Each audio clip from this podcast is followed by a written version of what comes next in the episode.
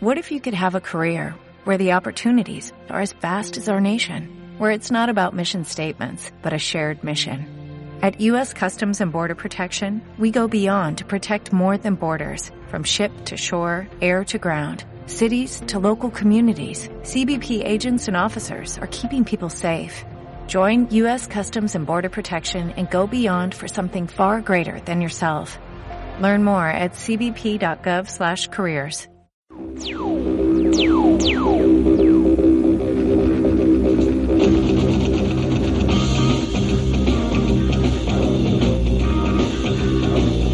Esta noche, en Cine Millonario, querida, encogí a los niños.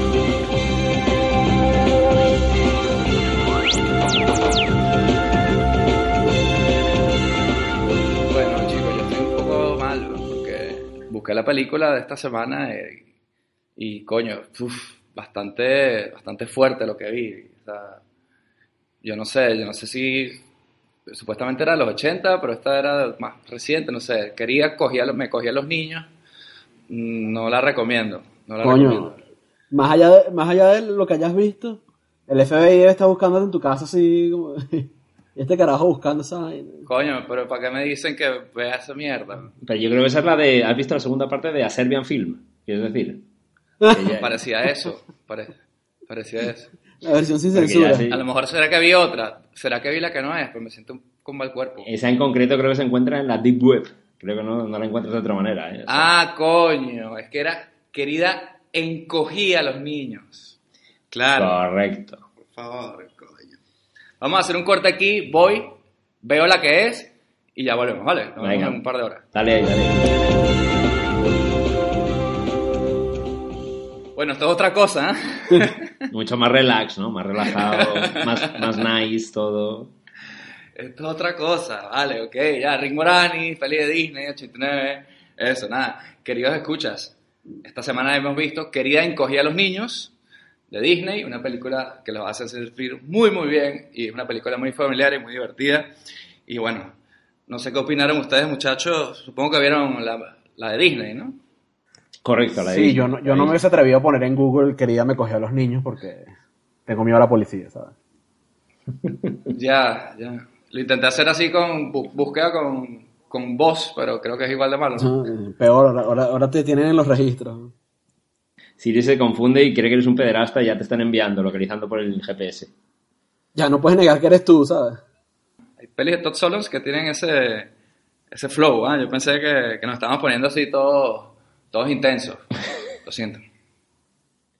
En otra edición, Pero más aparte, eh, esta semana, bueno, ya lo hemos dicho, vimos Querían coger a los niños, Honey, I Shrunk the Kids, o en España, ¿cómo se llamaba, Roberto? Porque yo me la juego que esto también tenía otro título. No, no, no, fue, fue literal, fue literal. Querida, encogía a los niños. No hubo algo de mm, más cosas extrañas ahí como en anteriores ediciones que hemos comentado. Hmm. Aquí fueron, ya llevamos dos seguidas, ¿no? El mundo perdido, querían coger a los niños. No hay ningún creativo a los mandos eh, y simplemente traducen literalmente y tranquilamente. Bueno, sería, no era, quería encogido a los niños, algo así. Pero puede ser, encogí también, ¿no? Puede ser, ¿no? Pues depende, puede ser pasado participio, ¿no? Eh, Depende del tipo verbal. Son Pero- válidos ambas. y, y, y- y- y no era cariño, encogido. a Ah, cierto, cierto, cierto, verdad, verdad. Cariño, Ah, cariño. No, sabía, no querida, sí, sí, cariño, Lo cariño. jodiste ahí, ¿no? Es verdad. Cariño he encogido a los niños. O encogí a los niños. Cariño encogí a los niños. Eso es cada, bueno. Vale, pero lo, es lo mismo, mierda. Pero es la misma, la misma. Nadie se volvió loco. Bueno, hablamos de esta película esta semana aquí en su cine millonario, obviamente, como pueden, pueden escuchar. Y bueno, yo creo que nada mejor para empezar una película así de Disney familiar de los 80 con, como la clásica ronda de la nostalgia, La ronda de la nostalgia. en la que cada quien dice un poco cómo experimentó esta película por primera vez. Este, esta peli es pura nostalgia, ¿no? Vamos a empezar por Roberto ahí cuando vio eh, cariño encogido a los chavales. A, a los muchachos. ¿Cómo la viste, Raúl? A los muchachos. Cabalillos. A los críos. Los críos se han hecho pequeñicos. A los críos. El pequeñico. Había sido Pequeñico. Ese era el doblaje murciano. a murcianos ahí. sí. Nada, pues la verdad que ha sido, bueno, en su día yo flipé con esta peli, a mí me encantó cuando la vi, pues eso, 10, 11 años, la vería en su momento. Es del 89, pues ponte que videoclub, ¿no? Pues 10, 11 años, calculo. Y, y flipé en su momento por, por toda la locura, ¿no? De, de- sobre todo el hecho de eso, ser chiquitito todo y los efectos que es de, fli- que es de flipar, ¿no? Eh, y, encima lo que me ha pasado ahora mismo, bueno, al ver la película, es que ha sido un viaje en el tiempo total de una película que ahora ya desgranamos, pero, pero me ha dejado un muy buen sabor de boca. Una conexión como yo, como yo pequeñico y, y que sigue aguantando de puta madre y la verdad que me, me ha encantado toda la, el viaje al pasado. Más allá de que, bueno, hay cositas que pueden estar ahí, que se pueden comentar, pero en general creo que, que el paso del tiempo, que ya van, estamos en 2019, 30 años, ¿no? Hace esta película, concretamente. Por eso estamos haciendo el 30 aniversario. Hoy eso es mentira. Ha sido una coincidencia, pero 30 años, eh, bueno, 29 de junio, esto ya saldrá como en octubre o por ahí, ¿no? Pero 29 años, 30 años y, y muy bien el paso del tiempo, o sea que, ya te digo, yo con, con mi yo del pasado, muy bien, la, la recuerdo muy bien y ahora la he vuelto a disfrutar de nuevo. Y cuando tú la viste en su época, ¿la viste en el, la viste en el cine o la viste ahí en televisión española? La, la recuerdo muy bien de videoclub, o sea, no, no, no la vi en el cine y, y me adelanté a los tiempos de, de verla en una televisión pública, que yo creo que ya la televisión pública te la echaban tres o cuatro años más tarde del estreno, ¿no? Entonces la recuerdo por, por Rick Moranis en su momento, que recuerdo haberle visto Cazafantasmas, pero en un mundo más darks. Y, y aquí, bueno, pues por la locura de, de ver a los chiquiticos ahí, de hacernos pequeños y, y sobre todo el tema de, lo recuerdo muy bien, de lo que me flipó la, todo el juego de maquetas, ¿no? Y todo esto que se hace cuando son ya miniaturas. Y por ahí fue el viaje de, de fliparlo ahí cuando tenía 10, 11 años, más o menos. Vale, Luis, ¿cómo la, cómo la viviste tú? Quería encogía a los niños, que es del 89. Yo pensaba que era una película, pensaba que era más antigua, pero sí es del 89, o sea que la habremos más visto antiguas, principios de los 90, más bien, ¿no? chinos japoneses. Este. No tengo la sensación de que la vi en el autocine, ¿no? Esta no recuerdo haberla visto en el, en el cine como tal, sino en el autocine, que era una aventura en aquel momento, porque estaba todavía, qué sé yo, tendría 7, 8 años. Y ir al autocine era, era una experiencia distinta a ir al cine como normal, porque te podías sentar en el, en el capó del carro y escuchabas por el Te puedes llevar tu propia comida, ¿no? te llevabas tu propia comida o, o escuchabas por el- los audífonos esos que se ponían ahí, la vaina esa. Este, luego cuando salió para alquilar, sí la vi un montón de veces. Estaba súper fiebre con esta película. Y, porque además, eh, cuando en el 89 yo fui para Disney en el 91 y en MGM Studios la- tenían una atracción de, Ah, de esta vaina. Entonces tenían a la hormiga, tenían como que una fuente donde caía el agua como, como en la película cuando están como exprimiendo la, la ropa y podías jugar por ahí, no sé qué, y era como... Creo que ¿Y sentías ahí, estaba bien hecho? ¿Sentías el rollo de ser chiquitito? Sí, estaba, estaba hecho así porque era como un, como un jardín de juegos, pero tenían como las hojas eh, así súper altas, la hormiga, la maqueta la hormiga gigante que te podías montar, eh, tenían un montón de cosas, tenía- estaba bastante bien. Coño, tú sabes que yo, yo fui para esa mierda, yo me acuerdo, también, un poco más tarde, pero no me acuerdo, o sea, me acuerdo de, de una cosa que era como en un cine, que te hacían, supuestamente hacían pequeña toda la, toda la sala, ¿no? Todos los que estaban sentados en la sala y... Ajá, pero eso era, eso era otra vaina, eso era como una atracción ahí que era como un cortico de, de 10-15 minutos donde estaban todos los actores del- de la peli y, Y que salía el perro y el perro te El perro te estornudaba y le te caía sí, agua sí, así en sí, la sí, cara. pero esa, Será esa era otra equivalente a vaina, esa las, era otra cosa. a, las, a las salas de cine 4D que están vendiendo ahora, como una- un, un adelanto en la época. Algo, Algo así, sí. Era, se llamaba Querida encogí la audiencia, se llamaba eso. Ah, sí. Exactamente, sí, sí. Cariño, encogí los... Me, a los- me cogía la audiencia, Me cogía la como ya audiencia. un gangbang ahí a lo loco, ¿no? Eso. cariño, me cogí la audiencia, ya, ayúdame, por favor, cariño, tengo problemas. Bueno, te pones luz, sexo, luz. ya me monto ahí con la gente. Vale, vale, pues yo, mi, mi experiencia con esta película eh, es del 89, hemos dicho, yo, pens- yo no la vi en el cine, pero me acuerdo que cuando salió, que yo tendría como 7 años, así, que mis primos sí fueron al cine a verla. Entonces me acuerdo que llegaron a la casa y empezaron a decir, coño, vimos esta película, y me empezaron a contar la película. No, que son un rayo que los vuelve pequeños a los niños y, se- y como que luego los barren y los meten en la basura. Y me empezaron a contar toda la película, pero en mi mente O sea, le, fal- le faltó decirme la parte de que luego caían al jardín. Ajá. Entonces me siguieron contando la y viene una abeja y no sé qué, no sé cuántos, y yo todo, en mi mente era todo dentro de la bolsa de la basura, ¿sabes?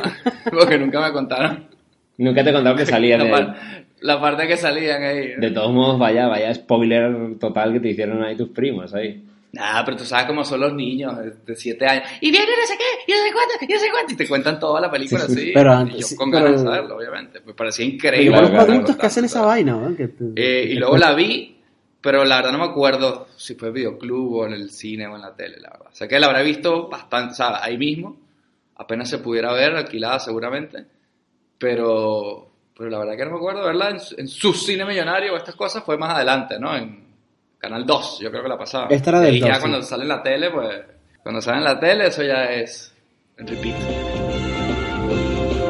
Un tranquilo sábado por la mañana. ¡Salinsky! ¡Déjalo ya! ¡Hoy es sábado! El profesor Wayne Salinsky trabajaba incansablemente en su nuevo invento. Esto será tan importante como el descubrimiento de la electricidad. Pero no funcionaba muy bien. ¿Has conseguido que funcione? Le faltan unos arreglos. Entonces ocurrió algo inesperado. ¿Y los niños? No los he visto desde esta mañana. Había encogido a los niños. Nick, ¿qué ha pasado? Funciona. Diane, tengo que decirte algo muy importante. ¿Intentas decirme que la máquina funciona? ¿Lo saben los chicos? Pues sí, lo saben. Eso es fantástico. No tan fantástico. ¿Por qué? Porque los he encogido. Y también a los de los Thompson. Bueno, si querés decimos un poco la, la sinopsis aquí de, de lo que dispara la trama. Tenemos a Rick Moranis, que es el padre de familia, que es un científico, que es un inventor también, ¿no? Y el tipo está inventando un rayo ahí para, para hacer las cosas pequeñas, ¿no? Para quitar el espacio entre las moléculas y hacerlo todo más pequeño, ¿no? Y está intentándolo, pero está fracasando, fracasando, fracasando, y eso ya le está creando como movidas ahí en su casa con su mujer y no sé qué, ¿no? Y luego están sus vecinos, que son dos chicos, eh, que también están yéndose a punto de irse de camping y justo el día que se están a punto de ir de camping pasa un accidente con una pelota de béisbol que se mete por una ventana y es lo que hace que esta máquina que no estaba venía funcionando era un fracaso pues de momento pues ahora sí funciona y por accidente se encogen los niños entonces fue la máquina ¿ah? Rick Moranis no, no se cogió a nadie ni hizo nada malo ¿ah? que quede claro Su invento funcionó. Claro. Entonces, bueno, están estos cuatro chicos que miden, que, que dicen que miden un centímetro, una cosa así. Eh, algo así, bueno. Como, sí, es que lo hablan en pulgadas, ¿no? La Yo creo que menos, Sí, ¿eh? por ahí debía ser. O menos, incluso como 7 pulgadas. O, no, o menos, no sé. No, siete No, pulgadas. si te puede hacer mucho, sí, estoy tonto, estoy tonto. No, pero muy chiquitito, sí, sí, no sé cuánto Se es. quedan más pequeños que un clavo, ¿ah? Bastante más, sí. Es... Bueno, digamos que son bien pequeños los cabrones, como para joderse bien la vida con este tema. De pues esta peli que esto, eh, tanto todos los personajes son antagónicos, ¿no? Es decir, las dos familias nada que ver unos con otros, ¿no? Unos más de, unos más gañanes y otros más que miran el, por el intelecto, ¿no? Básicamente. Sí, porque el los padres de los vecinos son que sí, de pescar, el fútbol americano, eh, no sé qué. De llamar gafotas o en plan, "Eh, es un friki por ser un investigador y un científico, ¿no? Por ejemplo. O sea, un poco allí y Sí, cuan- obviamente, obviamente es bien, bien, bien claro como te dejan ahí que, que obviamente esta, esta gente dispareja, pues de una manera lo fuerza, ¿no? A, a cuando ya pasa todo lo que pasa, a unirse, ¿no? Que está bien un poco, porque al fin y al cabo estas pelis que son para niños, a mí no me... Y, y- y estando nosotros a lo mejor en el 80 y eso, 89, 90, pues tampoco lo veo mal, ¿no? Que esto es muy caricaturizado, ¿no? Obviamente este- en este sentido, pero, pero está bien porque como al final, aunque tenga gente que te enfrentes, puede haber circunstancias en las que tienes que trabajar en conjunto y tratar de ponerte los zapatos del otro y cosas de estas, ¿no? Como más moralina para cuando uno es niño, ¿no? Que es, y siendo Disney, pues obviamente está claro que van por ahí. Lo que me gusta de- de eso, que aparte que son, coño, gente completamente distinta, es que hay dos Sí, puntos sí. en que uno en que uno ve a la familia del otro y dice, coño, qué familia tan rara, ¿no? O sea, Sí, eso te iba a decir, sí, sí, que se llaman raros mutua- mutuamente. dos, como dos veces, Y hay una cosa, oye, a vos- a vosotros nos ha, nos ha vuelto a explotar la cabeza que yo cuando veía al padre de la familia Garrula, por así decirlo, yo veía un clon de Jim Carrey, o a un proto Jim Coño, se Se Carrey, parecía, sí, sí. tanto en la, en la cara como en los gestos, tío, hacía cosas... En el acting. El acting era súper Jim Carrey, el cabrón, no sé si... Digo, que, que súper parecidos, o si ya estaban coincidiendo en esa época, podían estar por ahí, pero eran súper, súper parecidos en, en algunos momentos. De hecho, ese personaje, o sea, yo siempre lo recordaba, bueno, sí, como el papá más paleto de los vecinos y tal, pero no me había fijado en eso, que el tipo tiene un, o sea, es como que bastante más cómico, su acting es mucho más cómico que, lo- que los demás, ¿sabes? Sí, sí. No sé, se, lo le dijeron que iba a estar en una peli con Rick Moranis y dijo, bueno, vamos a ponerme yo aquí al nivel o algo así. ¿no? Claro, igual voy- a ser el antagonista, pero, pero en el mismo nivel de, de comedia, los dos, no sé.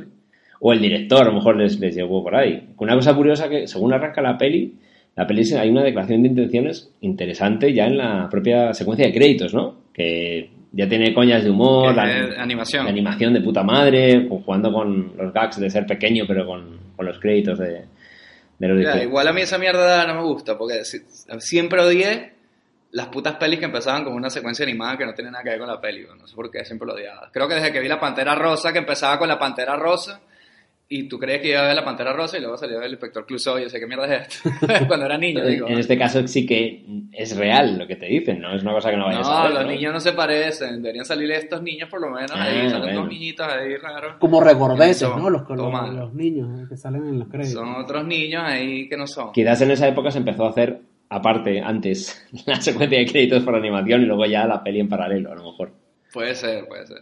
Pero sí, hay varias películas que empiezan así como una secuencia animada, sobre todo comedias, yo creo, y antiguas, eh, que, a ver, no sé, me saca de quicio esa mierda. Empezó todo con la Pantera Rosa. Y hoy en día, no sé, hoy en día no hay nadie más que haga eso, ¿no? No es normal ver una secuencia así en una peli, ¿no? No, yo creo que ya no se lleva tanto, o por lo menos se lo guardan para el final, ¿no? Como cuando Marvel o estas Sí, no recuerdo ahí Pero al principio ya no es tan, tan común. Tienes luego lo contrario, ¿no? Woody Allen a lo cansino con fondo negro con las letras 10 minutos al principio de la película.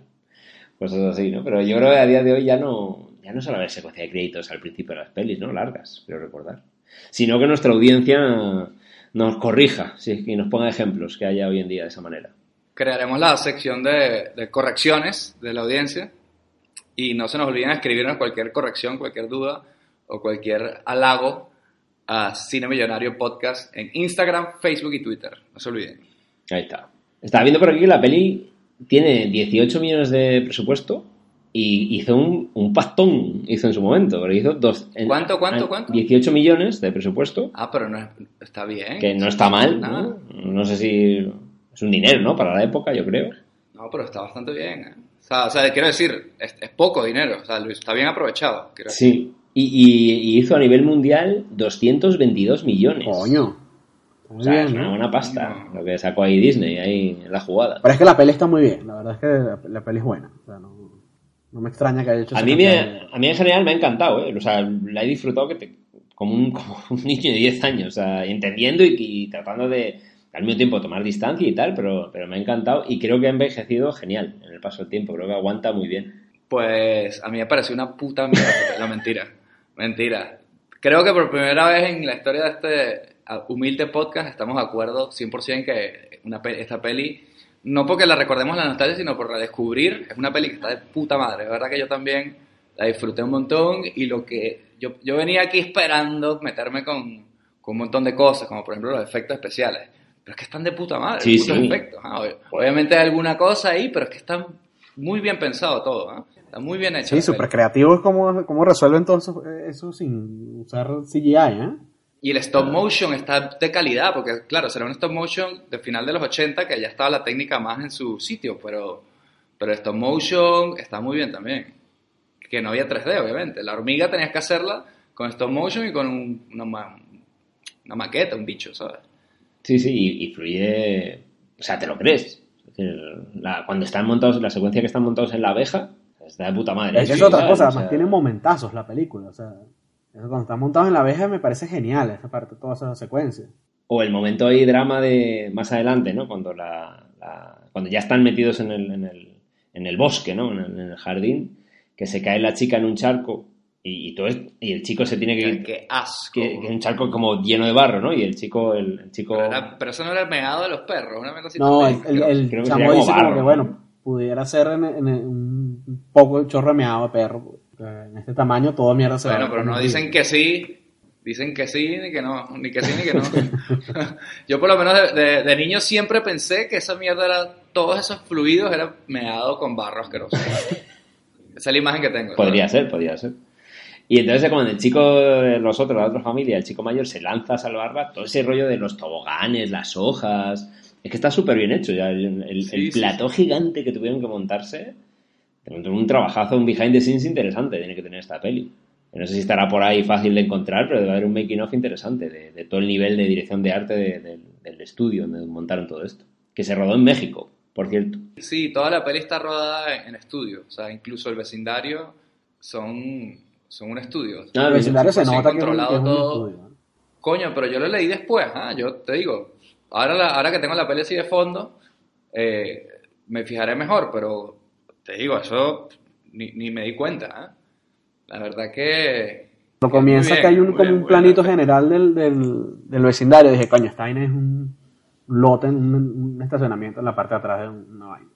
Coño, pero mira el príncipe de Nueva York, aunque vimos el otro día que esa mierda era del mismo año y esa mierda era, o sea, una pintura así, un póster así de una ventana, tío. O sea, obviamente 18, me- mira, me parece curioso los 18 millones, pensaría que, eran más, incluso para la época. ¿eh? Sí, que están muy bien aprovechados. Mire, ¿y qué me dicen cuando, ajá, ellos los encogen y tal, y viene el papá, que viene todo fracasado así, de que le- no le creen que su teoría y tal, y se pone a romper la máquina? Coño, puto momento tan estresante, ¿no? Sí, sí. Total, porque hostia, que ya se quedan ahí los pobres ahí tirados. Que luego la... Pero... Estrés por todos lados, porque por un, por un lado tienes que estar rompiendo la máquina y dices, coño, ¿cómo los van a vol- volver a agrandar? Y por el otro están lloviendo piezas ahí gigantes, ¿ven? A los, donde están los niños. Y cada paso que da el tipo, pasa, pasa, y tú dices, coño, puede ser que los maten cualquier paso, ¿sabes? Este, excelente, excelente. Te digo, esta película, eh, bueno, ya iremos hablando de, de la- de nuestras partes, porque como veo que nos ha gustado un montón, creo que el ejercicio bueno es ir siguiendo la, la trama y lo que va pasando y destacando, ¿no? Eh, pero yo sí quiero desta- destacar en general que es una aventura de puta madre, pero es una aventura jodida. O sea, una o sea, para mí, de adulto incluso, esa situación sería una puta pesadilla horrible, ¿sabes? Sí, sí, Sí, los niños y, la- y los, y las po- los ponen a pasarla mal, ¿sabes? Los ponen a Y pasar la luego, meni y eso está bien que les ponga a trabajar en equipo, ¿no? Porque es que no les queda otra, al fin y al cabo. Son cuatro, están tirados ahí en una puta jungla de repente y dices, es que bueno, nos ponemos a currar los cuatro juntos y no estamos jodidos. Pero más allá de que, que sí, que ese es la par- la- el mensaje bueno que tiene, pero que las situaciones, yo no sé si hoy en día, eh, si se hace esta película, harí- harían estas situaciones así de la, la tipa se ahoga y que... Que anunciaron el reboot, ¿no? Este ju- en o- estos días. No jodas. Sí, a ver, sí, sí. Con Josh Gad. Yo fíjate que estaba, estaba pensando, es carne de, de remake, pero Sí, ojalá que no sí. pase. Bueno, Porque- es, No, que- claro que sí. es con O sea, Josh es Gad. Mucho había tardado. Ah, Es el, pro- Ya, va a ser el o sea, protagonista siendo del, del, del niño ya grande. ¿Quién, quién? Ah, que, que es una secuela de esta mierda, en serio. Sí, Ah, que no va a ser un remake. como la de vacaciones, ¿no? Más o menos. Que todavía peor, ¿no? Porque todavía dice, venga, vuelvo a contar la historia otra vez con, con todos los efectos Y a mí, a mí ese actor no me gusta nada, chamo. Sí, a mí me cae un poco Sí, mal. me cae pesadísimo. Pero que lo vuelvan a hacer todo de nuevo, o sea, que, que decir, que sea una, una secuela o una continuación, es ridículo eso. Está curioso que, que volvieran a hacerla, bueno, es carne de, de cañón, ya te digo. Con el fotorrealismo de hoy en día, pues ya puedes hacer como Jumanji, ¿no? Que han hecho, que yo no la he visto, vosotros sí la visteis. Está parece, bastante bien la Sí, no está mal, ¿eh? Divertida. Pues algo así Welcome to the jungle. podría ser que la vuelvan a hacer, pero, pero que continúen otra vez. Otra vez te vuelvan a coger. También no sé cómo lo van a colar en la historia, ¿no? Esa estupidez. Coño, yo creo que el que se cogió a los niños son los ejecutivos que hacen los remakes y nos joden la infancia a todos. ¿eh? Eso sí que se cogieron a los niños que somos nosotros. Bueno, pero con no verla Sí, tienes, weón. Claro, claro, no, no, no la ves y ya está. Está Sí, claro. pero aparte de, sí, bueno, y, y con todo es eso, pero yo tenía la duda el otro día con ese tema, ahora que dices eso. ¿Hasta qué punto tú puedes ya decir, bueno, veo el original y ya? Y no, y no empaparte ya demasiado de, de secuelas y secuelas y secuelas de otra mierda. Como puede pasar, a lo mejor con Star Wars no, pues yo creo que ha tenido, no ha sido 100% todo malo, pero con otras franquicias que tú dices, bueno, siempre está el original, siempre está el original, pero ya siguen haciendo tantas y tantas nuevas que son mierda o que no gusta Con las de X-Men, una por mierda. ejemplo. Por ejemplo, siempre está, no sé qué, siempre está, vale, sí está, pero ya ahora mismo hay un momento que sí tienes que meterlo en el mismo saco, ¿sabes? Hombre, yo por ejemplo, las- la- toda esta batalla de Disney nueva, de hacer toda la animación en imagen real, yo, bueno, por H por B, pero me he escapado. No, no he visto, la verdad que creo que no he visto ninguna de las, de las nuevas. Y mira que puedes tener el interés de verlo a nivel visual, ¿no? Por el fotorrealismo a lo que están llegando hoy en día. Pero por lo que sea no, no me han atraído verlas, la verdad. Yo he visto dos o tres y la verdad, la única que me ha gustado ha sido la del libro de la selva. Pero porque como Ajá. que no tenía mucho cariño a la, la- la original tampoco, que me parecía tampoco gran cosa. Claro, y la ves con otros ojos, ¿no? Pero- Claro, si no estás empapado con la Pero original. la verdad es que son innecesarios, ¿sabes? Teniendo... Es preferible que hagas un re-release así de las películas y las vuelvas a, man- a poner en, en los cines y ya. Pero eso no te da mil millones, Luisito. Bueno, de bola. Sí, no, no, sí, está claro que es por la plata y punto, obviamente. Bueno, pero al final, Ah, que venga, la de Dumbo, ¿cuánta plata pudo haber hecho? Aquí salió de, ca- de cartelera en una semana. Sí, pero Sí, sé. fue bastante lamentable, pero igual seguro que haría más que, que una remaster de Dumbo original, yo creo igual, por decir algo. Y pueden hacer las dos cosas, porque eso, ese mercado de, de bajo demanda ya lo tienen igual. O sea, no sé. Yo de esas nuevas he visto el libro de la selva y la de la Bella y la Bestia. Y todavía estoy en un punto que digo, bueno, no me importa que existan, o sea, que no, tengo ningún problema, ¿sabes? Pero ya, ya está empezando a apestar, ¿no? Ya, ya están saliendo algunas que no están gustando, ¿no? Tanto, como Aladdin, por ejemplo. Por tomar como ejemplo Dumbo, Dumbo. que había dicho Luis, Dumbo costó 170 millones y ha hecho el 7 de julio, como última fecha en taquilla, 352 millones. Poco más del doble, ¿no? Bueno, casi, sí, un poco más del doble. ¿Cuánto ha hecho, perdona? 352 millones. A nivel mundial. Con Disney O sea que- es un flop. Coño, ¿no? con eso, con eso haces como. Con eso haces 10 querían coger a los niños. Sí, sí, es, lo que es- ganó la peli. es- es para 170 millones es flojo. No, no, no está muy, muy allá para una peli de Disney, obviamente. Eh, pero bueno, como esta gente yo creo que ya hace las pelis, a lo mejor lo ven en un grosso, ¿no? Es decir, la sección dibujos animados clásicos y van sumando ahí como quien vende Big Macs. Y, por Pues ejemplo, esa del, del- de la Bella y la Bestia. Coño, la ropa que usa la bestia todo el tiempo se ve como sin textura. eh, Me, me sacaba la, me sacaba la piedra que estaba viendo la vaina. ¿sabes? La bestia no es muy, no es muy bestial, ¿ah? Es una bestia así, medio guaperas para los furries, yo creo. No sí, da miedo, también, nada. Es así como todo esti- es como estilizado, así, ¿sabes? Pero además la animación es como, no, no, no está bien, ¿eh? La- esa animación del, de la bestia. Porque no se atreven, ¿no? Porque podían haber hecho, obviamente, a una bestia a día de hoy más jodida. Pero claro, entiendo que es Disney y no, no quieren ir por esa línea, claro. Y la del Rey León yo la vi, la, la vi, bueno, ahorita cuando salió. Y es que no es necesario, marico, o sea, es casi cuadro a cuadro. eh, pero tienes, coño, en vez de tener a Jeremy Irons haciendo Scar, tienes a Chiwetel Ejiofor, que, que está muy bien, pero no es Jeremy Irons. Ah, porque es negro. ¿no? Tiene una canción de Beyoncé malísima, marico, que metieron así, además, ¿en qué espacio podemos poner esta canción? Dame- Y malísima, terrible. Beyoncé y el Donald Glover se cagan encima de la canción del Elton John, o sea, es que no, no- Al final es que no tiene mucho sentido tampoco. Claro, porque siempre la estás comparando con la original, ¿no? Claro, porque no haces nada, pero porque no, tampoco tienes nada diferente como porque tú dices, coño, es que es... Y ahí lo que quieren es el, quieren el doble combo, ¿no? De, de- de los padres engañados y, y- y los hijos que van detrás. Y el doble combo económico, básicamente. Ya no es a lo mejor antiguamente que decías, ay, papá, llévame en esta película. Sino que ya quieren el doble combo de, pues como hace a veces, como acier- acertadamente suele hacer más Pixar, ¿no? Que sí que puede hacer Sí, películas. Star Wars. O Star Wars, sí. Sí, aprovechar la nostalgia millennial y que ya, que ya los millennials tienen hijos, weón, y le vendes la moto a todo el mundo ahí. Claro, o sea, le metes la- el punch de la nostalgia al padre de 40 años, 30 y algo, y, y al niño que va detrás, básicamente. O sea, ese es la- el único objetivo. Por eso, obviamente, la siguen haciendo, claro. No, no tienen ni más ni menos. A nivel artístico, la historia está contada, y es lo que decís, ¿no? Que es que tampoco le meten una manera... No es, no es que digas, bueno, le mete un enfoque diferente o una línea diferente, es exactamente la misma historia, no cambia nada. No es como la de Maléfica, que no la he visto, pero que por lo que he visto en los trailers, coño, la de Maléfica es esa, esa historia de la Bella Durmiente, pero desde el punto de vista de Maléfica. Ya le estás metiendo una vaina Sí. distinta y que puede ser interesante. Sí, que cuentan un poco que el malo no es simplemente malo por per se, ¿no? Sino que tiene un, un fondo, ¿no? Y una historia detrás de por qué actuaba de esa manera. Bueno, vale, pues cambiar el punto de vista. Exacto, tal cual. En este El Rey León, además, encima le bajan al humor. Mira, coño, son unos bichos que están caminando ahí hablando. En, hace falta que sea más dramático.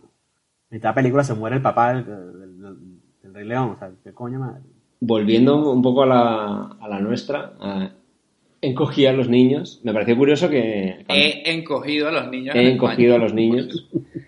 Eh, me pareció curioso que a nivel, la- lo que es el, el metraje, ¿no? Un poco de la peli, es como una también clase de, de- de guion. Es decir, en el minuto 20 Comentar meten eso el, es cuando se, cuando se convierten en, en chiquititos. En el minuto 40 es cuando el padre se da cuenta de que, de Sí. que hostia, que, son- que los niños son pequeños.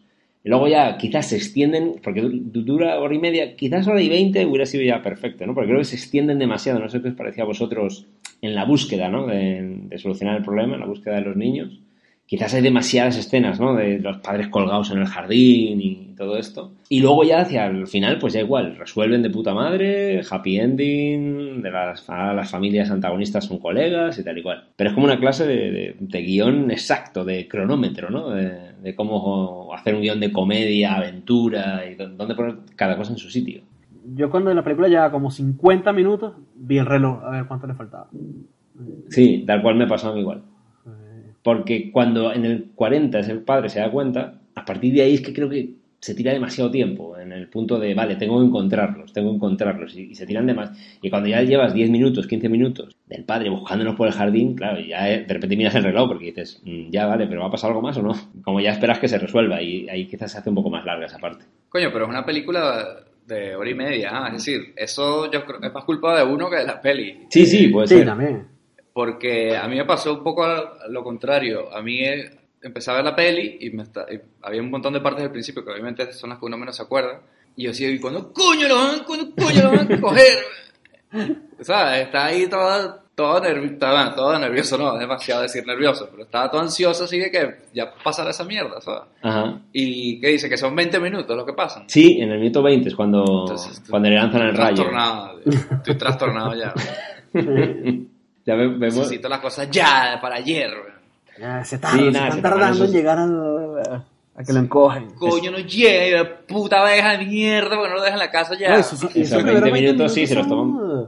Pura introducción de personajes. Este carajo Totalmente, es el sí, sí. lerdo, este carajo es el, el Sí, sí. niño ratica, eh, la, la chamita que quiere ir para el centro comercial todo el día y... eh, o sea, Sí, sí, es pura, pura presentación de personajes y de, de los conflictos intrafamiliares y, y que la familia, ¿no? Del- de los padres están como medio, no separados, pero en una pequeña crisis porque el tipo está demasiado centrado en el trabajo y tal y cual, y el otro que quiere preparar la, la acampada de la familia. Coño, y una pregunta, ¿y tú crees que está bien o está mal que la tipa no creyera en Rick Moranis, coño, en su proyecto? Se fue de la casa y todo. Pero yo creo que sí que cree, pero simplemente que a lo mejor llega un momento que ya dices, pero esto cuándo va, creo, pero, pero cuándo va a llegar el que cree, el que se haga realidad, ¿no? Porque a lo mejor lleva, ponte que lleve así, ¿cuánto puede llevar? ¿Un año? ¿Dos años? No sé si lo dicen en la peli, cuánto tiempo podía llevar con el, con la investigación ahí, con el proyecto.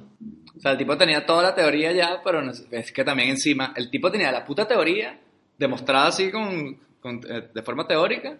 Y, ay, se rían de él, no es que queremos la máquina que haga esa mierda, coño. Si la teoría tiene sentido, por lo menos escuchen al tipo, no, coño. el tipo lo que Sí, tenía bueno. que decir, bueno, te quieren la máquina, paguen pues, no joda, huevones. Les, hago, les Claro, saco la no cuenta y también tengo, que- tengo que construir la máquina también. San marico. Te saco la cuenta, como si vayan a poner una boleta así. No. Te hago todas las, la- resuelvo todas estas ecuaciones aquí. Es como cuando las Te películas... saco la cuentica. En las películas no no, vale el guion, tienes que llevar el piloto hecho, ¿no? Cosas así. En las series, o una escena, grábala, que si no no me creo que puedas hacerlo. Quiero y la lo cual máquina. lo lleva, yo no sé si, yo no sé si eso lo lleva a ellos, pero me parece la responsabilidad que construir esa mierda en la casa también, coño, el par el año, ¿sabes? Father of the Year, el tipo. No puedes construir esa vaina en, la- en tu casa, weón. O sea, alquílate un garaje o por algún Pero sitio, no fíjate sé. que, que dentro de todo, es- eso es así porque el guion necesita que, el- que la verga esté en la casa y tal, ¿no? Pero no se siente Sí. así, se siente así como que, que, que, que- que el carajo es un irresponsable de mierda que hace eso vaina en el ático de su casa en vez de tener un galpón donde está eh, eh, haciendo los experimentos, ¿sabes? Sí, tengo una mierda aquí nuclear y le pongo un- una cosa de no entrar, por favor, y ya con eso los mis niños pequeños, menores de edad, van a estar a salvo, ¿sabes? Quizás porque encima están como medio acostumbrados también en la familia, ¿no? Porque no, como toda la casa está llena de inventos, pues es un invento más, ¿no? De nuestro padre Locuelo. Ahí parece un poco la cosa. Porque hasta el perro tiene un dispensador de galletas, que es un invento igual. Claro, pero es que creo que no es lo mismo una máquina que te hace cereales a una mierda que explota a la gente. Obvio, ¿sabes? obvio, no, no, Porque total. Por pura coña le, le cayó la pelota de béisbol a esa mierda, porque si no le explotan los niños, mueren, ¿sabes? Sí, sí, obviamente es puro, puro azar. Bueno, él mismo lo dice, ¿no? Si le hubiese, si hubiese explotado a los niños, habrían pedazos por, todo, por toda la casa. Claro. Donde le está explicando a los, Por los otros eso, papás, a ¿no? los Thompson. Querida mutilé a los niños. Y a los niños del vecino también, de paso. Ahí la única vaina que tú dices, Entonces, coño, este, nadie hubiese reaccionado así, es que carajo no, el vecino no lo hubiese demandado y lo hubiese llevado a la policía para que se lo llevaran preso. El minuto que te dice el tipo, o sea, bueno, se pueden perder los niños, ¿vale? Los tuyos y los del vecino. Pero en el minuto que viene el vecino y te dice, mira, es que sabes que en realidad es que yo tengo una máquina que hace pequeñas a la gente. Y le digo, mira, ¿dónde están mis niños en el sótano violados y abortados? Devuélveme mis hijos. Es como ese- esa mentira, no es ni tú, lo de la máquina. Claro, no me jodas, tío. Y, sí, no, en serio, mira este sofá, cállate la puta boca y dime dónde. O sea, yo, es demasiado contenido el tipo, más bien. Los has vendido a una secta, Sí, ¿no? y Me se estás supone que el bicho es como un salvaje ahí, todo redneck, y el carajo se comporta bastante decente, ¿sabes? Y bastante comprensible su re- Bueno, comprensible, comprensiva. Porque lo comprensible sería lo que dices tú, ir corriendo a la policía. Mira, yo no sé si este cuento será verdad o no, pero este tipo loco de mierda me está diciendo. Y sus hijos tampoco aparecen, o sea, tengo mucho miedo. Casi seguro que se los comió. Claro, 90%. No tengo pruebas, pero tampoco tengo dudas. Ay, Dios. Y luego hay, hay un montón de momentos que, que el padre, es puro azar, ¿no? obviamente, pero cuando ya está el padre, está el Rick Moranis, está buscando a los hijos, podía haberlos aplastado y matado, porque se cae como cuatro o cinco veces en el jardín. Coño, sí. Bueno, y Cuando empieza- de cuando matarlos empieza a varias veces. por primera vez. porque Cuando se Cuando agarra los del, del tendedero, Jaina no los ahogó a todos ahí con, con el agua que salía de la ropa. Y hay un momento que empieza a andar con unos zancos al principio. Y dice, "Pero, tío, que con los zancos les puedes aplastar igual, ¿sabes? Claro. Tienen menos superficie, pero te los cargas igual, como lo pilles con mala suerte. De hecho, piensa tú, y ya, y ya ni siquiera por echarle la culpa, bueno, para buscar la- las cosas en que meternos de esta maravillosa película familiar de Disney, ¿no? Pero si nos ponemos a buscar culpables aquí, no solamente porque el tipo creó la máquina y la puso a funcionar ahí en su casa, sino que él es el que barre la vaina, Sí. bota para el jardín, es él. Sí, sí. Es él el que, el que se pone a caminar con los zancos esos sin, sin pensar que puede ser casi lo mismo si son tan pequeños que, que con sus zapatos. Es él el que les tira el agua. Coño, o sea, parece que el tipo está intentando matar a los hijos. Bueno, y luego también tienes a la mamá, que cuando están en el dispositivo ese, que están como colgados así, corta la vaina y hace que Rick Moranis caiga en el jardín, así como que, coño, tipa. Es verdad, sí, sí. o sea, Y, y ella ya, ya sabía. Claro, estaba ella buscando la vaina con... con- Entonces dice, creo que tenemos que decirlo a los vecinos y pum, corta la... Cae Rick Moranis, eh, así, todo asustado. y, "Ay". ¿Cuán largo es? ¿Cuán largo es que será como que si cayeran 10 kilómetros así encima tuyo? O sea, viniera bajo un edificio así, así completo. ¿no? Claro, coño, pues sí, cuando le da a los aspersores, de verdad que tú dices que menudo imbécil. Aunque qué bien, qué bien el, el efecto de las gotas, ¿ah? Sí, sí. Aquí yo creo que Joe Johnston quería, quería ver gotas y vio gotas, ¿ah? Te has adelantado. ¿eh? Iba a decir yo de las vergotas también. Es que era, había que ver quién era el más rápido en decirlo. Pero Eh, ahora, ¿eh? en una nota, en no una sé. nota un pelo más seria, ¿no? Coño, qué momento tan triste cuando se muere la hormiga, ¿no? O sea, Coño, justo, justo iba a decir que era el momento más que dije, hostia puta, que, que bien, que bien metido porque es triste de cojones. O sea, yo creo que en, en esa época podía equivaler a cuando se muere el amigo invisible en Upside, en- Ajá, como en la película de Pixar, la de los sentimientos. Upside Down era como era. sí, eh, Inside, Inside Out. Out, Inside, Inside Out. Es para un momento parecido, ¿eh? De cuando se muere el, el amigo imaginario. Porque es, dra- es drama, tío. El, put- el puto escorpión, tío. y la hormiga estará, qué sé yo, 10 minutos, eh, como mucho. Desde que sale hasta que se muere. Mira, pero yo les digo una cosa, les digo una cosa, muchachos. Aquí sí que tenemos que estar en desacuerdo. Porque yo desde que era pequeño y ahí de grande, o sea, para mí, yo no sé si, bueno, puede ser una fobia y tal, como para mucha gente, me parece, la película es divertida, pero si me pasara a mí esto sería una vaina de terror horrible. Sí, total. Y ¿no? los insectos gigantes son los primeros miedos que tendría yo en esa mierda. El que sea, ¿eh? el que sea. No, no. Así sea que me traiga el palito. Entonces, esta puta hormiga con babas y pelos, que come con una boca de pelos, así, le mete- o sea, esa vaina es una pesadilla para mí. O sea, yo veo eso y me muero del shock, nada más de verla, me muero. Mucho menos intentar buscar, a- adiestrarla, ¿sabes? Es, es triste, es verdad, porque decir, uno quiere Es horrible. con Entonces, el- cuando se muere esa mierda, me- o sea, qué horror, o sea, que no me importa una mierda que se muera esa Un hormiga. problema Quiero menos. huir de ella, Un problema menos. qué horror, tío. O sea, cuando, cuando, cuando ven la mosca así al principio, cuando se encogen, Sí. y, dice- el, y el niño le dice, ay, mira tu cita y tal. Y es una mosca así de 7 metros, gigante, muerta, horrible. O sea, yo no sé cómo no están en shock. ¡Ah, qué horror! Sí es cierto que, sí, bueno, sí, si atreviesen a hacer un re- bueno, reboot o lo que sea, o si hiciese un remake, se podía hacer como en plan, en clave de, de terror. O sea, total, porque... Sí, por es- supuesto. Es, horrible, O sea, tío. O sea, O sea, todo lo que les pasa es horrible. O sea, lo que pasa esos niños es horrible. Es horrible, horrible. Todo es horrible. O sea, incluso así estuvieran del tamaño pequeñito, pero solo en el suelo de arriba, en el ático. Ya era horrible. Es una experiencia horrible, horrible. hay un momento dado O sea, que entonces- cuando empiezan a defender a, la, Claro. a la hormiga y atacan al escorpión como si fuese, ah, por él. Y pues, y es como si fuese un demonio re- gigante en tu puta Sí, sí, cara, sí. que, atacando a ese bicho. Imbatible. O sea, ni- o sea parece de, de Zelda, esa mierda, ahí luchando contra Goma, ¿sabes? O sea, es exageradamente horrible y por eso te digo que cuando se muere la hormiga, desde que sale me da tanta repulsión esa mierda que solo quería que no saliera más. Y seguía, y seguía. ¡Ay, que se fue! ¡Ay, viene Oye, otra pero luego te va como ganando, porque, pero es que justamente, o sea, la primera reacción es, ¿qué mierda es esa hormiga? Vámonos, van a venir el resto de las hormigas, nos van a matar, ¿no? O sea, esa es la primera, la la primera reacción que es bastante eh, natural. La de ella, pero los niños, los demás son... eh, lo primero que ahí dicen es, vamos a... ¿Cómo se dice? Vamos a... Pero porque son pragmáticos. vamos Dicen, vamos a domarla para qué". que nos lleve hasta, el- hasta el- la casa. Sí, pero Luis, tú y yo, ahí, enanos, en esa mierda. Vemos Ah, esa vale, mierda gigante muerto en el y- primer Y segundo, vienes tú y me claro. dices, ay, mira, mira, vamos a hacer una cosa, vamos a domarla. Es que no, no me puedo poner un ejemplo porque yo cualquier película de desastre, cualquier, cualquier película de desastre, sean zombies, sea desastres naturales, extraterrestres, que te encogieron, lo que sea, yo me hubiese muerto en el primer minuto de la vaina. Pasó y me morí. O sea, no hay, no hay otra. En el momento de la, de la hormiga, uno puede decir, espérate que estoy en el tercer infarto y ya en el cuarto si eso la empiezo a domar. Porque- Mira, yo en- del shock me muero. Y ya. O sea, esa es la mi A mí, no, a mí no se me hubiese ocurrido esa vaina de que, oh, las hormigas pueden levantar 50 veces su peso, vamos a ver. Cállate. Claro, Se ha vamos a usar nuestro loco, favor. ha Yo- sería- loco, gritando. "Ah". Y de hecho, por un tema de presupuesto y de, y de yo creo que de humanidad hacia mí, no salen más hormigas en esta puta peli, porque en realidad debería haber ahí cuántos millones de hormigas tendría que haber en ese jardín. Bueno, pero que el no chamo explica que, que- que lo que pasa es, es que las hormigas, eh, que, era, que esa hormiga era como una, eh, una exploradora de las otras hormigas. Era un bebé, ¿no? Decían, ¿no? Que era una Sí, cría. bueno, que eh, por eso no era maligna todavía, algo así decía.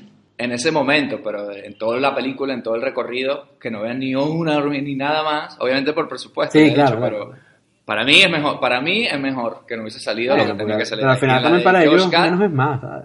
En la de Josh Cat, en la nueva, que seguro Serán saldrán tres, todas las hormigas que, todos los modelitos de hormigas de Ant-Man los reciclarán y los pondrán en esa película. Sí. Total. Pero no me joderá tanto porque serán 3D y no me darán tanto asco como esta hormiga pra- efecto práctico que- con babas y pelos de verdad. ¿sabes? Cuando el menos bicho mal le da que la no galleta. ¿no? Menos mal que no sale el peor bicho para mí, que es las cucarachas, que podía haber en un jardín perfectamente. Y es como si que es el horror, esa mierda ya. Verga, no, una, O cu- cuando una dice- cucaracha sí ya cuando se se meten la en la- película. En plan Mimic, ahí. Una rata, ¿sabes? Una rata así gigante. Nada, una rata me da Una rata, me sí, menos. No, Una cucaracha se le pega. Cuando se meten en el hueco del gusano y dicen, no, por aquí los gusanos, dicen, están en temporada que se esconden. Y yo, mierda, menos mal, güey. Pues si sale un gusano aquí también, una lombriz, babosa Y el así, escorpión era una vaina de terror, de una pesadilla. O sea, era- el, el que Parecía que el había escorpión ese rescatado... tuvo una pesadilla cuando era niño y lo dibujó. Y es que parecía más bien de las películas estas de... Antiguas, estas de los mitos de... De, de Harryhausen. Sí, de, así. de ese rollo, porque también ese tipo de escorpión es raro que haya en un jardín, si te pones un poco a ser eh, fino con estos temas, ¿no? Parece el típico escorpión del desierto, ¿no? Ese, ese bicho. Un alacrán, un alacrán. Sí, sí, sí. Ese bicho, además era así como todo brillante, baboso, brillante, o sea, bien, bien, bien darks todo, ¿ah? O sea, de hecho, obviamente es una peli Disney y, lo- y los, y los chicos las pasan putas, pero al final apenas Oye, salen ahí. es "Ay, como una papá", aventura, ¿no? Pero la realidad es que es un shock, shock horrible. Y es bien fuerte, ¿eh? El, el, el, el puto escorpión, porque les mete unas hostias que salen volando por ahí contra las De ramas. hecho, ellos tienen como esas antorchitas ahí eh, del cigarro y el escorpión se las tira así como, o sea, huevo, no me jodas con eso. Sí, Oye, si queréis hablamos un poco de la figura que me ha sorprendido a mí del, del director, de Joe Johnston, que es un tipo que se ha más o menos sabido mover, ¿no? Y tuvo su momento en la década de los noventas, ahí enganchando con títulos como Cariño encogido a los niños, Rocketeer, el indi- joven Indiana Jones, Jumanji y Parque Jurásico 3, de repente. Coño. A ver, Coño, como ese tipo me, me lo imagino así como, Como una- cocodrilo Dundee, así con un sombrero, un cuchillo, así, un tipo todo aventurero, así, porque todas sus películas son como un safari, así, ¿no? Sí, sí, son como, Exacto. y como eso. Jumanji, Parque Jurásico 3 y Cariño cogió los niños son todo muy de aventuras, ¿no? A, a lo loco. Y en plan también me lo imagino más artesano, ¿no? También de- del oficio de director en Hollywood, ¿no? Como darme a mí batallas de estas, que yo ya me manejo. A mi Rocketer me encantaba. Eso me gustaba a mí también. Tengo tiempo sin verla. ¿eh? Y bueno, y luego es el director del Capitán América, la primera, Ah, sí. el First Avenger. Sí, sí, sí, sí.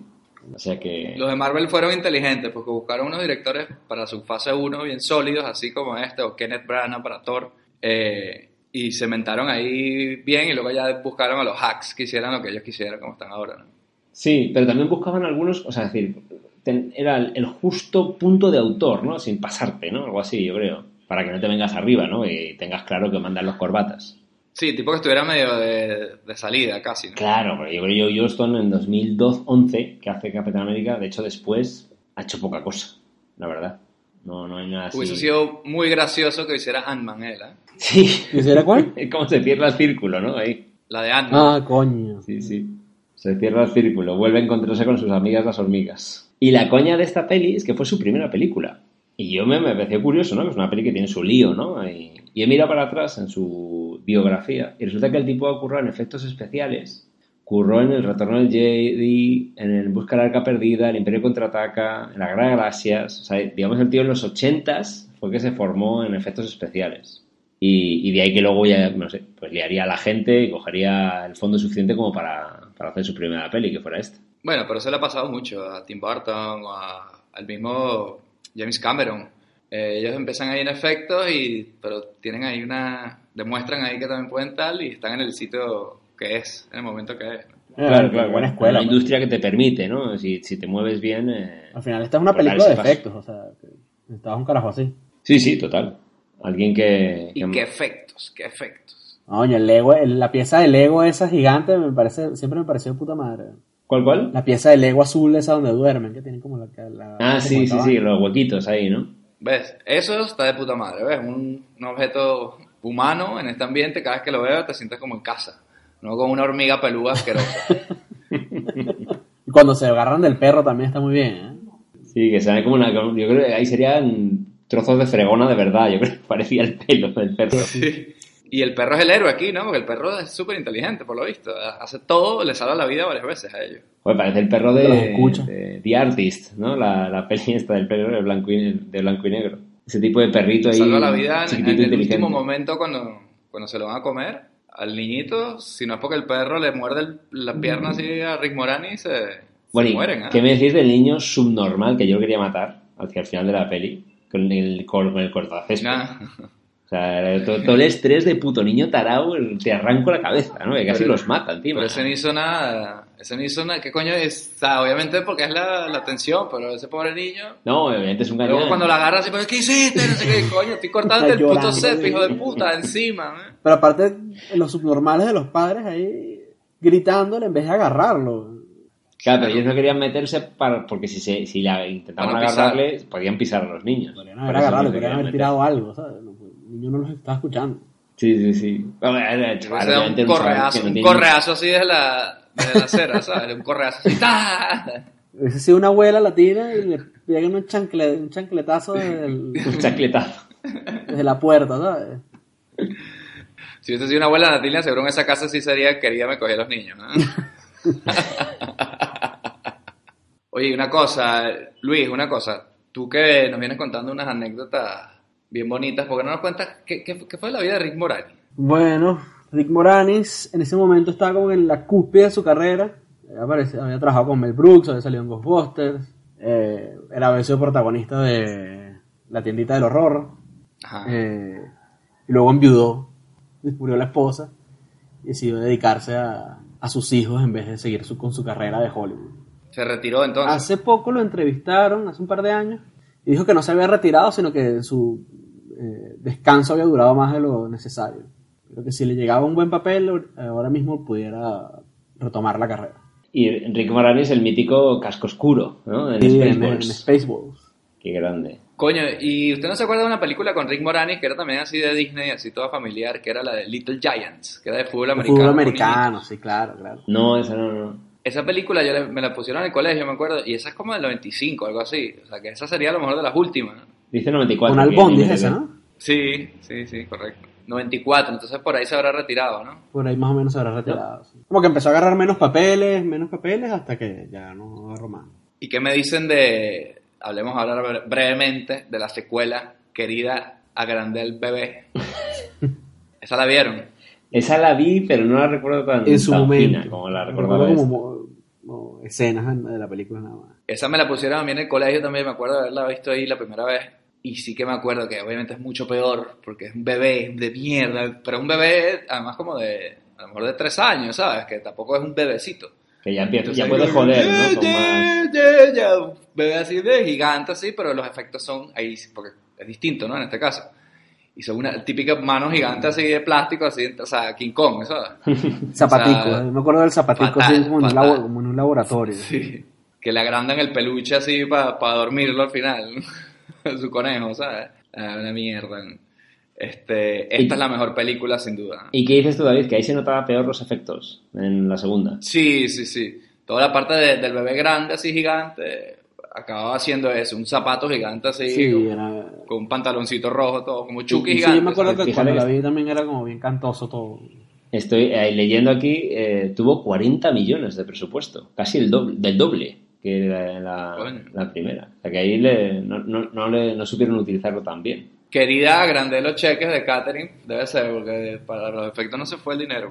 Y se metió un ostión porque aquí ya pilló 76 millones. O sea, nada que ver con los 200 ¿no? que se sacó la, la primera. Y luego hubo una tercera parte que yo esa sí no la vi, que es la de quería, nos encogía a nosotros, no me cogía a mí mismo, algo así, no sé cómo era. Se masturbó ahí. Sí. Querida, eh, nos encogía a nosotros, algo así no era. Coño, esa no me Y acuerdo. esa directamente salió Esa en dos nada más. Pone aquí en el, en el 97 fue esa. Y salía él. Eh, sí, sí, sale él también. Ah, coño, pues yo creo que se retiró, aparte de su tragedia familiar, porque se, si seguía, tío, y vaya a acabar haciendo cosas demasiado mierda.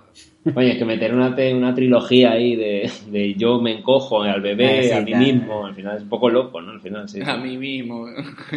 Un poco forzar la, la premisa, ¿no? Claro, uno creería que ya después de que el invento salió bien, bueno, ya está, soy millonario y no quiero saber de esta mierda, o todo, no sigo teniendo en el garaje, coño. Claro, no, sé- no sé cómo ya. Yo no estaba la tercera ni la vi. No sé cómo manejan ese punto de No sé, otra vez la vuelvo a cagar y, y me hago pequeño a mí mismo. Qué asco, estoy viendo justo ahora cuando la puta hormiga se come la puta galleta esa con los pelitos. Qué asco, tío. Es que, es que además esa mierda, esa- esas eh, mandíbulas, tío, te parten por la mitad. Claro, las hormigas robot de Bart Simpson, ¿sabes? Y cuando, cuando hay un momento que es, es verdad que es triste, pero al mismo tiempo asqueroso.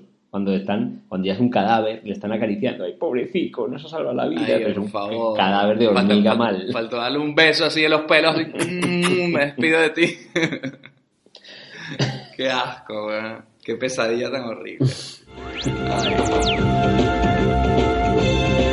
Chicos, si quieren hacemos ya nuestra última ronda de, de conclusiones aquí con quería encogí a los niños o he encogido a los niños y, y si quieren nos van contando un poquito, obviamente yo creo que es todo positivo, ¿no? Si, si esta película aguanta o no aguanta algún tiempo después aquí en su cine millonario. A ver, Robert. Sí, sí, para mí como, bueno, la conclusión final que, que hemos dicho al principio, ¿no? Para mí aguanta perfectamente. Quizás le podemos robar 10 minutitos, que te doy una hora y 20, pero aguanta perfectamente el- para mí el paso del tiempo y podemos estar ante una obra, una obra maestra de quizás del cine entretenimiento de, de los, de los 80s, de nuestras infancias. No ha sido obra maestra, ¿no? Cine pero una millonario. buena película, sin duda, yo creo. La mejor película que hemos visto aquí en su cine millonario. Eh, bueno, pues, bueno, puede ser la que- en la que los tres Teniendo en más- cuenta que hemos visto Junior, ¿eh? Pero ahí le sacamos más la vuelta, yo creo. Yo creo que esta es en la que los tres estamos más buena onda, conectando con nuestro yo del pasado, más de risas. Puede ser la, la que tenga más dedos arriba, ¿no? Ahí en, en el cine millonario, quizás. ¿Tú te imaginas que alguien escuche solo esta partecita final tuya y solo el principio? Cuando creíamos que era otro título de otra película. Joder. ¿Qué dirían? Cuando era la secuela a Serbian Film, dedos arriba por esta película. Claro. Ay, qué horror. Way up. Bueno, Luis, cuéntanos tú, obviamente un poco lo mismo, ¿no? Sí, a mí me parece que aguanta. De hecho, esta película eh, a mí me gustaba full, pero era de estas películas que pensaba que no iba a volver a ver nunca más. O sea, eh, ya las vi en su momento y no me interesa. Y de verdad fue una agradable sorpresa cuando, ahorita cuando la vi. Creo que incluso a un niño de, de hoy en día lo puedes poner y a lo mejor se ríe, o, o a lo mejor tiene pesadillas, porque los niños ahora son como joder, delicaditos. Pero no, yo creo que aguanta, tiene momentazos, así, tiene, escenas icónicas, eh, el bicho en, el- en el cereal, los niños bajándose de la, ca- del hocico del perro por la mesa, o sea, todo lo de la hormiga. Yo creo que está... Y el ritmo, el ritmo de lo que te has dicho, aguanta muy bien. El perro estuvo ahí demasiado fino, ¿ah? Poniendo la naricita ahí en el borde para que pase. O sea, ya el perro sabía demasiado lo que estaba pasando. Más que cualquier persona en esa película. Bueno, a lo mejor el perro era el ayudante del el maestro del- de Rick Moranis que lo convirtió en perro en, en una precuela. Qué horror. Se quedó, se quedó convertido en perro. es un ser humano convertido en perro. Querida, convertí a mi papá en Eso perro. explica mucho, ¿eh? Eso explica mucho. Es querida, convertida a tu hermano en perro, ¿no? Quiero decir. No, querida, soy el perro y el científico está metido en el cuerpo del perro. y te estoy follando toda la noche. Soy el perro. Hostia. Ay, Dios. Esa es para la versión Bueno, zoofílica. ¿no? Del asunto, entonces. Claro. Ay, Dios. Bueno, yo por mi lado, sí, lo mismo. ¿ah? De verdad que venía con todas las ganas de meterme con esta película, 100%, y, y no me pude salir con la mía porque me encantó. Tenía tiempo, años y años sin verla, y, y la verdad que aguanta muy bien a nivel de efectos, de fotografía, de actuaciones, de, de, de como dicen ustedes, de guion, ¿no? Que es una peli muy redondita. Este, y la recomendaría 100%, como solo en su cine millonario podemos hacer, trayéndole las mejores películas. No se olviden de, olvídense, mejor dicho, de las otras 21 que hemos hablado. Vean esto. Primero. Chicos, también quería recordar que nos pueden escuchar en Spotify, en iVoox y también en Apple Podcasts. También nos pueden seguir en nuestras redes sociales en arroba cinemillonario podcast, en Instagram, en Twitter y en Facebook. Y si tienen alguna sugerencia para alguna peli aquí, para que quieran que hablemos de ella, ¿por qué no nos mandan un mail a cinemillonariopodcast.gmail.com y ahí nos comunicamos y, y decimos si su película es digna del cine millonario, porque eso no lo decimos nosotros, eso lo decide Cine Millonario, es un ente que va más allá de nosotros tres. ¿Qué es lo que viene para la semana que viene? Bueno, la semana que viene tenemos una película especial, especial. Puede ser una de las mejores de su cine millonario. Ya lo veremos, pero yo estoy casi seguro que sí. Nada más y nada menos que Rescaten el Barrio Chino. Capítulo, Dios. bueno, de John Carpenter ahí en su máxima expresión. Película especial de su cine millonario. No se la pueden perder, ¿ah? ¿Qué opinan de eso? Una- un delirio de obra maestra. Es una locura de película. Y vamos a tener una invitada especial, así que, bueno, esperen ahí que, que se viene un capítulo, digamos que bien especial, digamos que como una china de ojos verdes. Ya saben, beban mucha agua y cuidado con las putas hormigas que eso no son amigos de nadie. ¿no? Písenlas si las ven.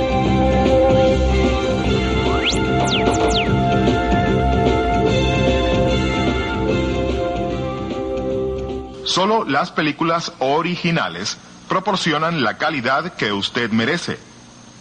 No se deje engañar. Dígale no a la piratería. Hola, buenos días, mi pana. Buenos días, bienvenido a Sherwin Williams. ¡Ey! ¿Qué onda, compadre? ¿Qué onda? Ya tengo lista la pintura que ordenaste en el ProPlus app. Con más de 6.000 representantes en nuestras tiendas listos para atenderte en tu idioma y beneficios para contratistas que encontrarás en aliadopro.com. En Sherwin Williams somos el aliado del PRO.